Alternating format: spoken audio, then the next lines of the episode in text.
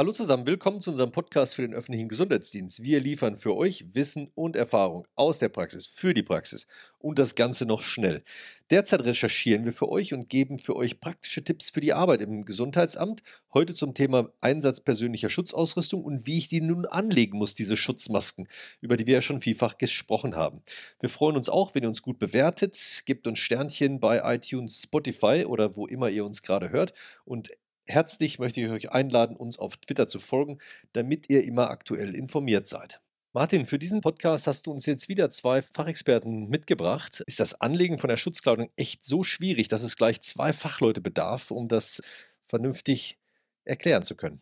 Ja, welcome back. Ähm, hallo Peter, auch wir sind wieder dabei. Genau, ich habe heute wieder zwei Experten mitgebracht, einfach vor dem Hintergrund, weil es doch zum einen einfach das Praktische gibt und jetzt aber auch trotzdem wieder das ein oder andere von der formalistischen Seite, was bedacht werden muss beim richtigen Anlegen und beim Tragen der Masken. Und das ist besser, wenn man das von zwei Seiten beleuchten kann. Und darum habe ich zwei Leute dabei. Ich habe wieder den Ilan dabei und ich habe wieder den Gerhard dabei. Und ich freue mich auf einen ganz tollen Podcast mit euch. Ilan, dann lass uns doch jetzt gleich mal konkret werden. Die wichtigste Frage ist vielleicht, äh, wie bereite ich mich jetzt wirklich auf das Anlegen der Schutzkleidung vor? Wir haben viele Übungen gemacht und daraus weiß ich, dass das eigentlich ein wesentlicher Punkt ist. Worauf kommt es dabei an? Also vom Grundsatz her, wenn ich einmal gesagt habe, ich weiß, was ich alles brauche, dann muss ich natürlich erstmal gucken, ob die Verwender das auch entsprechend umsetzen können. Gesundheitlich, aber auch vom Verständnis her. Dafür muss ich die Leute in der Regel vor zu einer Vorsor arbeitsmedizinischen Vorsorge schicken. Das ist jetzt keine Eignungsuntersuchung, sondern das ist eine Beratung einen Betriebsarzt, der den Mitarbeiter darüber informiert, welche Schwierigkeiten es da geben kann und auch äh, im persönlichen Gespräch eventuelle gesundheitliche Probleme mit dem Mitarbeiter bespricht, damit er auch einen Eindruck davon hat, worauf er achten muss und ob er da eventuell an seine Grenzen geht. Wenn ich das alles gemacht habe, dann fange ich an mit den Unterweisungen des Personals, weil wir wollen ja nicht das erste Mal mit der Ausrüstung konfrontiert sein, wenn wir sie tatsächlich brauchen, sondern wir müssen schon im Vorfeld die Leute unterweisen.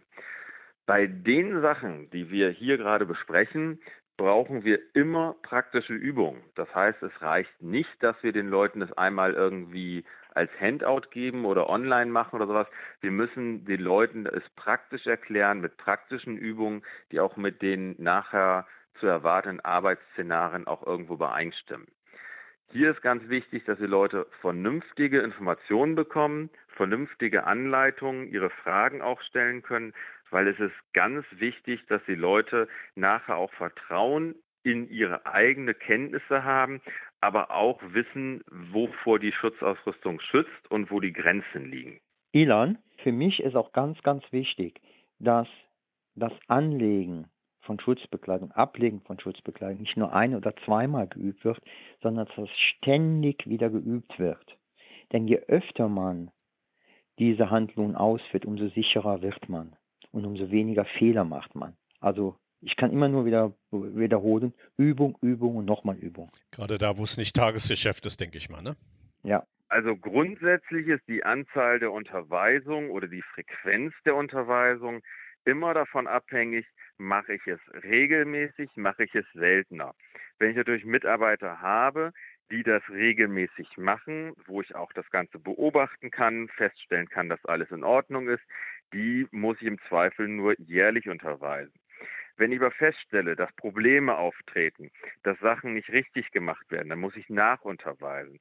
Wenn ich Leute habe, die es so gut wie gar nichts machen, dann muss ich in meiner Gefährdungsbeurteilung festlegen, dass die gegebenenfalls regelmäßig in einigen Monaten Abständen oder in einigen Wochen, je nachdem, wie ich das beurteile, nachgeschult, nachunterwiesen, nachtrainiert werden, damit die eine gewisse Routine und Sicherheit entwickeln. Um so eine Routine und Sicherheit zu kriegen ja, und um das zu üben, ist ja sicherlich auch eine bestimmte Reihenfolge notwendig, um so eine Maske aufzusetzen. Wie geht die? Gerd, kannst du uns das mal erklären? Ja, es ist natürlich ein Riesenproblem, dass unterschiedliche Maskentypen auf dem Markt sind. Es gibt zum Beispiel Faltmasken, da muss ich etwas anders vorgehen als bei den nicht faltbaren Masken. Man sollte also erst einmal in die Anleitung des Herstellers reinschauen, wie eine solche Maske halt zu verwenden ist. Allgemein kann man aber im Endeffekt folgende Punkte für das Anlegen von MNS und FFP-Masken formulieren. Vor dem Öffnen der Maskenumverpackung müssen die Hände gewaschen oder desinfiziert werden oder ich muss einen Handschuhwechsel durchführen. Denn ich möchte ja verhindern, dass ich mit kontaminierten Händen, wenn ich die Maske anfasse, das infektiöse Material auf den Maskenkörper bringe. Dann muss die Maskenumverpackung geöffnet werden. Der nächste Punkt ist Prüfung der Maske auf Beschädigung, auf die Maske zum Beispiel eingerissen ist. Bei Faltmasken muss ich dann die Maske öffnen, sodass das Kinnteil ausgeklappt ist und ich das vernünftig ans Kinn auch anpassen kann. Bei Mund-Nasenschutz sollte ich noch darauf achten, Außenseite, Innenseite. Das heißt unterschiedliche Färbungen. Denn vom Aussehen her sind die Außen- und Innenseite beim Mund-Nasenschutz ja relativ gleich. Dann ist zu berücksichtigen, insbesondere auch beim Mund-Nasenschutz, wo oben und unten ist. Das kann ich beim Mund-Nasenschutz sehr oft daran erkennen, dass ein Metallstreifen eingearbeitet ist. Dieser Metallstreifen muss auf die Nase angepasst werden. Er muss also nach oben gepackt werden. Beim Anziehen der Maske sollte ich die Maske möglichst nicht am Maskenkörper berühren, sondern nur an der Bänderung. Hierbei ist dann darauf zu achten, dass wenn ich die Maske angelegt habe, wenn ich zwei Bänder habe, ein Band oberhalb des Ohres liegt, das andere im Nackenbereich. Der nächste Punkt, wenn ich die Maske dann so angezogen habe, ist das Anpassen der Maske an das Gesicht durch Andrücken des Metallstreifens an die Nase und dann anschließend Anpassung der Bebänderung an die Kopfform, wenn das möglich ist. Es gibt Masken, da kann ich die Bebänderung stramm ziehen. Es gibt andere Masken, da ist die Bebänderung voreingestellt, da kann ich nichts ändern. Wenn ich die Maske dann angelegt habe, sollte ich eine Dichtigkeitsprüfung mit einem einfachen Fit-Test durchführen. Ich will also feststellen, ob die Maske vernünftig anliegt, ob die Leckageraten in einem erträglichen Bereich sind. Was ist das für ein Test, sag mal, Gerd? Dieser ein Fit-Test? Fit-Test. Ilan wird, denke ich mal, den gleich nochmal ganz kurz vorstellen. Das ist also ein Standardtest. Und der letzte Punkt beim Anziehen der Maske ist eben dann Anziehen des Augenschutzes und Anpassen des Augenschutzes dann an die Maske. Das ist natürlich, wenn ich ein Visier verwende, einfacher, als wenn ich eine Brille äh, verwende. Bei Brillen ist oft das Problem, dass durch die große Leckagerate halt die Ausatemluft auch unter die Brille gedrückt wird und dann die Brille beschlägt. Das ist auch schon ein Zeichen dafür, dass dann die Maske nicht richtig sitzt, dass man das nochmal ein bisschen korrigieren sollte. Ilan, wir haben bei uns in den letzten Jahren immer wieder Masken gekauft und haben dabei festgestellt, dass eben die Typen auch sehr unterschiedlich passen. Also wir haben wirklich dann, wenn wir die Angebote bekommen haben, einen Kollegen genommen, haben gesagt, setzt sie mal auf, probiert mal, tragt sie und so weiter. Äh, das äh, hat die Maske an sich ja schon immer eine unterschiedliche Passform irgendwie. Aber das Wesentliche ist natürlich auch wirklich, wie kann ich denn prüfen, ob die Maske dicht sitzt, weil das ist ja ihre Hauptaufgabe. Gerd hat eben schon den FIS-Test erwähnt. Kannst du uns das mal ein bisschen näher erläutern, wie man da eine, eine Testung, eine Prüfung machen kann? Ja, also vorab Ganz klar ist, eine PSA muss richtig sitzen, damit sie wirken kann. Deswegen müssen die Leute auch angehört werden und bei der Beschaffung beteiligt sein. Und es muss geguckt werden, ob es bei jedem auch passt. Weil unsere Norm geht vom Prüfkopf auf, wo es geprüft wird, aber kein Mensch von uns hat den Prüfkopf auf den Schultern sitzen.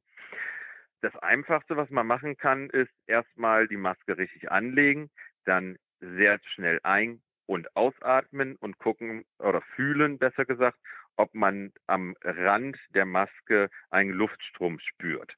Das ist so die erste ganz einfache Sache. Das kann man auch machen ohne jegliche weitere Hilfsmittel. Der sogenannte FIT-Test ist ein qualitativer Überprüfung des Dichtsitzes. Das heißt eine einfache Ja-Nein-Aussage. Da hat man eine Haube, die wird über den Kopf gezogen. Sie ist transparent, man kann also rausgucken. Und dann wird ein Geschmacksstoff eingesprüht. Und wenn man diesen Geschmacksstoff schmecken kann, dann weiß man, dass die Leckage so groß ist, dass es reinkommt und dass die Maske nicht richtig dicht sitzt. Das ist eigentlich ein sehr guter Test für die Mitarbeiter, um sowohl Vertrauen in die Maske zu bekommen, aber auch festzustellen, dass die Maske für den Mitarbeiter nicht geeignet ist. Im englischsprachigen Raum, also in Großbritannien und Amerika, ist dieser Test übrigens verpflichtend, wenn ich Masken verwende. Ja, wenn jetzt, sagen wir Gesundheitsämter Masken kaufen, dann ist dann die Frage, wo gibt es denn diese Fit-Tests? Äh, gibt es die überall am Markt zu kaufen? Und was kommen da für Kosten auf einen zu? Weil da stellt sich ja sehr häufig auch die Frage wirklich, das kostet wieder was, machen wir das überhaupt? Also der Fit-Test ist generell durch viele verschiedene Hersteller im Markt vorhanden, weil, wie gesagt, auch in Großbritannien ist es Pflicht, dass diese Tests gemacht werden. Die kosten irgendwo zwischen 100 und 200 Euro einmalig. Der hält ja auch ein paar Jahre. Das Einzige, was man nachkaufen muss, sind entsprechend die Testlösungen, aber da verbraucht man auch nicht wirklich viel von.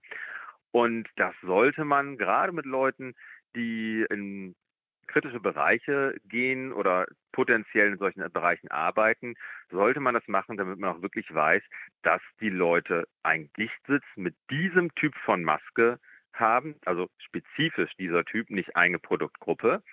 Und wie gesagt, ganz wichtig auch für das Vertrauen der Mitarbeiter in ihre Schutzausrüstung. Wenn ich jetzt also die Maske in der richtigen Reihenfolge aufgesetzt habe, habe geprüft, die sitzt ordentlich dicht, ja, da bin ich mir sicher. Was muss ich denn jetzt beachten, Gerd? Was, was sind so die Punkte, die ich im Hinterkopf behalten sollte, wenn die Maske jetzt über meiner Nase und Mund drüber sitzt? Ja, die Maske sollte, wenn ich den Patienten wechsle, ebenfalls gewechselt werden. Das heißt, es kann durchaus bedeuten, dass ich in einer Schicht ein Dutzend oder noch mehr Masken verwende. Ein weiterer Punkt ist, ich atme ja in die Maske ein und die Maske wird durch mein Ausatmen feucht. Sobald die Maske feucht wird oder geworden ist, sollte ich die Maske ebenfalls wechseln, denn eine feuchte Maske verliert die Filterwirkung. Wenn ich die Maske abnehme, sollte ich die verwendete Maske vollständig abnehmen und nicht nur vom Gesicht schieben und dann so als Halskrause tragen. Das ist absolut kontraproduktiv, weil ich damit eine ganz massive Kontaminationsverschleppung habe.